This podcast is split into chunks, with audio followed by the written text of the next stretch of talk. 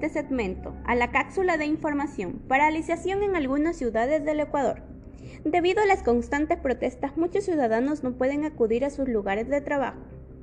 Los grupos de nacionalidades indígenas iniciaron las protestas en algunas ciudades del Ecuador, entre ellas Guayaquil, Quito, Cuenca, evitando la circulación de vehículos desde el 12 de junio de 2022 a las 12 horas, tomándose las calles y haciendo disturbios en las mismas para obstaculizar el paso de las vías.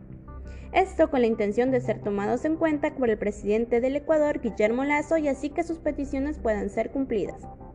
Los protestantes se dirigieron hasta la capital del mundo en el Palacio de Carondelet con la intención de que el presidente Guillermo Lazo acceda a tener un diálogo y llegar a un acuerdo. Pero al no hacerse presente, los protestantes decidieron seguir hasta las últimas instancias para poder ser escuchados. Por todos estos disturbios, en donde resultaron varios heridos e incluso muertos, la ciudadanía aclama que estas protestas terminen.